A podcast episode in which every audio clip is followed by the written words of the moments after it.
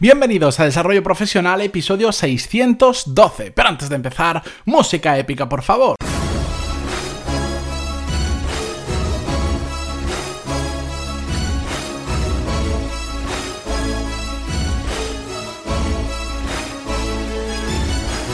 Muy buenos días a todos y bienvenidos a Desarrollo Profesional, el podcast donde hablamos sobre todas las técnicas, habilidades, estrategias y trucos necesarios para mejorar cada día en nuestro trabajo. Hoy comenzamos la semana, por un nuevo lunes, con un problema de las empresas cuando empiezan a tener cierto tamaño o cuando están creciendo en desmedida, porque les va muy bien y tienen que crecer mucho en personal, se dan muchos conflictos o problemas entre empleados. Y normalmente suelen venir por o bien discusiones tonta, que por cierto, un pequeño matiz, hoy voy a probablemente mencionar muchas veces la palabra discusión. Cuando me refiero a discusión per se, no me refiero a algo malo ni conflictivo, simplemente el debate entre ideas. Cuando sea mala la puntualizaré y cuando sea una discusión para bien, también. Pero entender discusión como un debate simplemente entre ideas, algo que en las empresas es absolutamente normal que pase. Esto Ocurre mucho, como os decía, en empresas grandes o que están creciendo mucho, a diferencia de lo que pasa con las pequeñas, donde, bueno, pues el trato suele ser más cercano, casi incluso hasta eh, familiar, donde todo el mundo se conoce, etc. En las empresas grandes o que crecen mucho, mm, pues a veces simplemente conoces a la gente de tu equipo, de tu alrededor, gente puntual, pero más allá de tu departamento o de tu equipo, prácticamente eh, hay empresas en las que son absolutamente desconocidos, pues, pero es normal, si tú tienes mil o incluso 200 trabajadores, es normal que no conozcas a todo el mundo. Eh, ¿Qué pasa? Que cuando es una empresa familiar, cuando estás mm, prácticamente con esas personas todo el día y no hay nada más allá, a esas personas que son tan cercanas a nosotros, normalmente las entendemos más y sobre todo les pasamos, entre comillas, más cosas o, igual situaciones que en otra ocasión nos podrían molestar o malinterpretaríamos cómo nos dicen una cosa u otra, cuando estamos en un ámbito pequeñito, em, cercano, familiar, lo pasamos sin ningún tipo de problema. Pero claro, cuando la empresa es grande, viene alguien de otro departamento que igual es la primera vez que ves y no te dicen las cosas correctamente, es cuando empiezan los conflictos y, los problemas.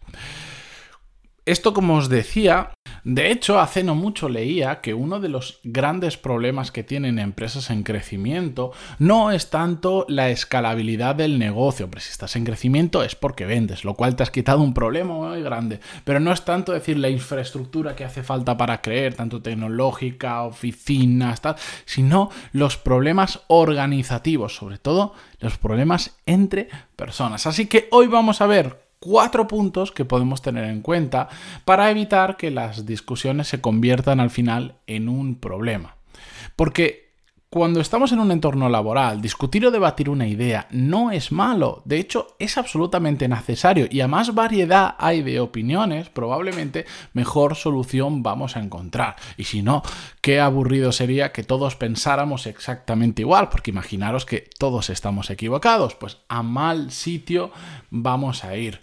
Lo que pasa es que esto es malo cuando lleva a que esa discusión o ese debate sea un problema entre varios varias personas de la empresa. Y por eso quería traer estos cuatro puntos que, si me dejáis, paso a mencionarlos ya porque si no nos comemos el tiempo. El primero de ello es que tenemos que tener muy en cuenta cada vez que, por ejemplo, estamos en una reunión, eh, hay diferentes personas de diferentes mm, departamentos y se tiene que abordar un tema, se debate sobre ello o se discute, tenemos que recordar que todos estamos en el mismo barco. Realmente todos estamos trabajando para qué? Para hacer que la empresa vaya cada día un poco mejor. No hay ganadores y no hay perdedores individuales en este tipo de situaciones, sino que hay ganadores o perdedores colectivos. ¿A qué me refiero? a que realmente, si de por malos rollos que salen de, una, de un debate, de una discusión, de una reunión, mm, al final alguien pierde, vamos a estar perdiendo todos. Imaginar que no gana nuestra, nuestra posición, no gana. Decimos, no, es que al final se han llevado estos el gato al agua. Y, y, entonces empezamos a poner todas las trabas posibles porque creemos que está mal lo que están haciendo, tal, tal, tal. Nos hemos enfadado unos con otros. ¿Qué pasa? Que al final la empresa empieza a ir un poco peor, un poco peor. Se genera una, un, un mal rollo dentro de la empresa y una mala cultura mm, horrible. Y eso hace que, ¿qué? Pues que todos nuestros sueldos, porque al final nuestros sueldos salen de ahí, Mm, empiecen a correr peligro, ¿entendéis? Por eso me refiero a que eh, si ganamos o perdemos, perdemos todos. Lo que pasa es que muchas veces nos lo tomamos demasiado personal y es como, ya no es tanto lo que quiero discutir, sino quiero ganar. Quiero ganar por porque sí, porque me enroco en que yo tengo razón, tengo razón, tengo razón, y al final nos olvidamos de lo que estamos hablando y casi pensamos más en cómo lo voy a argumentar para ganar que para conseguir hacer eso que yo creo que es lo correcto para la empresa. El segundo punto interesante es que siempre que estemos en este tipo de situaciones donde, bueno, yo lo diría en general, pero sobre todo cuando creemos que de, de, la solo de la manera de contar las cosas se puede llegar a generar un conflicto, porque por ejemplo estamos entre dos departamentos que en este momento, en esta situación, están teniendo problemas, tenemos que intentar siempre que todo lo que contemos esté dentro de la medida de lo posible basado en hechos y en datos que no sea una discusión visceral. Algo, una discusión visceral es cuando mm, apenas termina de hablar una persona, saltas y le contestas y le contestas mal. Simplemente mm, porque sí, o, reaccionas mal a lo que está diciendo la otra persona. Siempre que utilicemos datos, vamos a estar evitando, en la, en la medida de lo posible, interpretaciones que sean subjetivas. Es decir, si estamos diciendo, por ejemplo, no es lo mismo decir, yo creo que a los clientes les estamos tratando mal, que decir, hemos hecho una encuesta de satisfacción entre nuestros clientes y de los 100 que hemos entrevistado, 80, mm, el 80% ha puntuado eh, la calidad de la atención con dos estrellas de 5 o menos. Bueno, pues eso es un dato. Es un dato que si está mm, bien creado ese dato, bien obtenido, no es irrefutable. No cabe subjetividad ante, no cabe interpretación ante ese dato subjetivo. ¿De acuerdo? No cabe interpretación subjetiva ante ese dato. Pero claro, no es lo mismo decir, los clientes no están contentos. Y claro, igual la persona del departamento de atención al cliente, si tú vas de esa manera, te puede decir, ¿a mí qué me estás contando? ¿Y tú qué sabrás? En cambio, si vas con datos, dice, oye, mm, hemos visto que los clientes nos están valorando con dos estrellas o menos. Hay un problema. ¿Cómo lo podemos resolver? Al final es abordar el mismo problema de la misma manera, pero simplemente, o sea, es abordar el mismo problema, pero de una manera diferente, que no, que no enfade a nadie, que no hagamos alterar a nadie, que nadie se vuelva visceral sobre todo, lo que a mí lo que me gusta, yo soy muy de datos, y los que me conocéis más en persona lo sabéis, eh, a mí lo que me gusta mucho los datos es que nos permite llevar eh, un debate o una decisión em, hacia hechos y cosas demostrables. No tengo que estar convenciendo con mi dialéctica, eh, con mi bonita dialéctica, a una persona de por qué esto es mejor o peor, sino que los propios datos lo dicen. Es como decir, ¿qué se vende, qué vendemos más en la empresa? ¿Esto o esto? Pues yo creo que esto. Pues para mí esto, porque esto funciona mucho mejor. No, datos. ¿Qué producto se ha vendido más? ¿Este o este?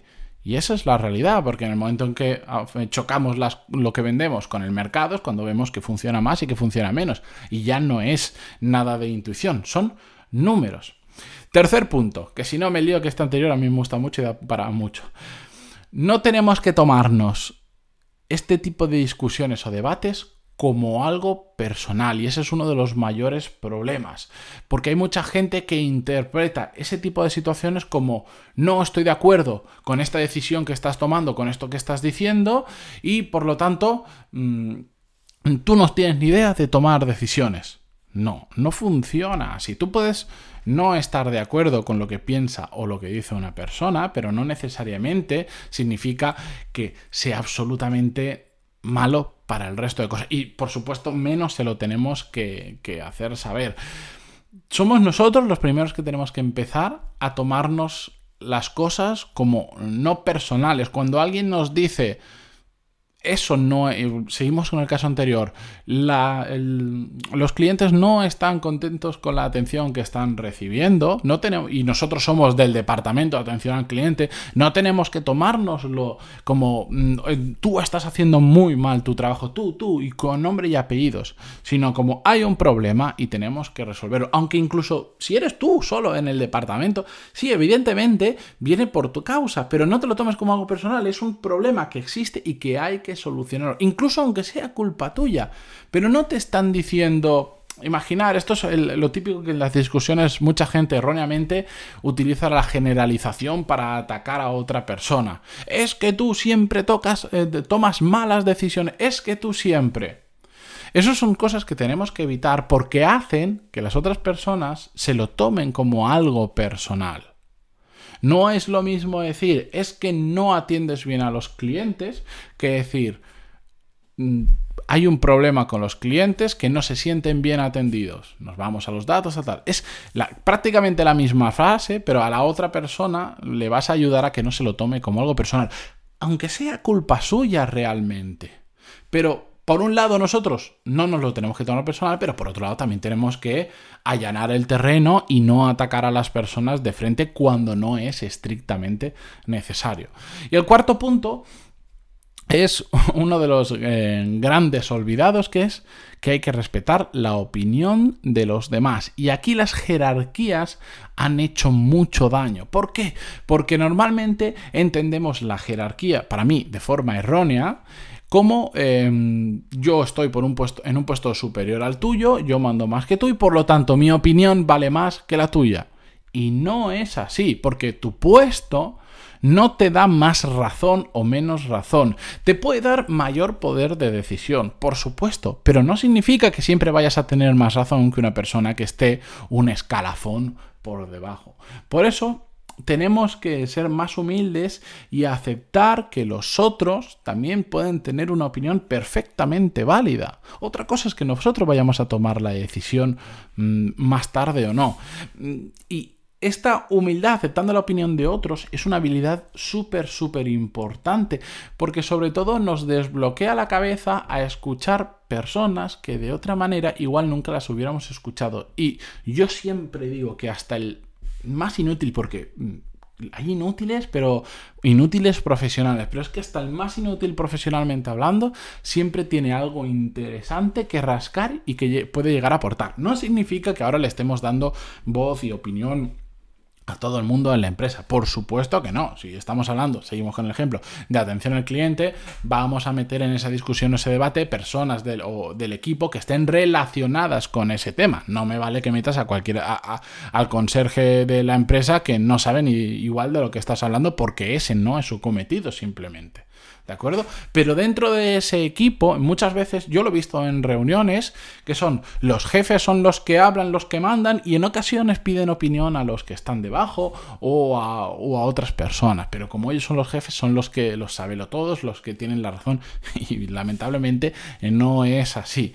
¿De acuerdo? Así que con estas cuatro recomendaciones, si queréis os las os hago un pequeño índice final. Recordar que todos estamos en el mismo barco, basarnos en hechos y en datos, no tomárnoslo como algo personal y respetar la opinión de los demás. Son cuatro puntos que si los tenemos en cuenta vamos a evitar que muchas discusiones, mm, debates se conviertan en un problema o en situaciones de conflicto con otros compañeros de trabajo.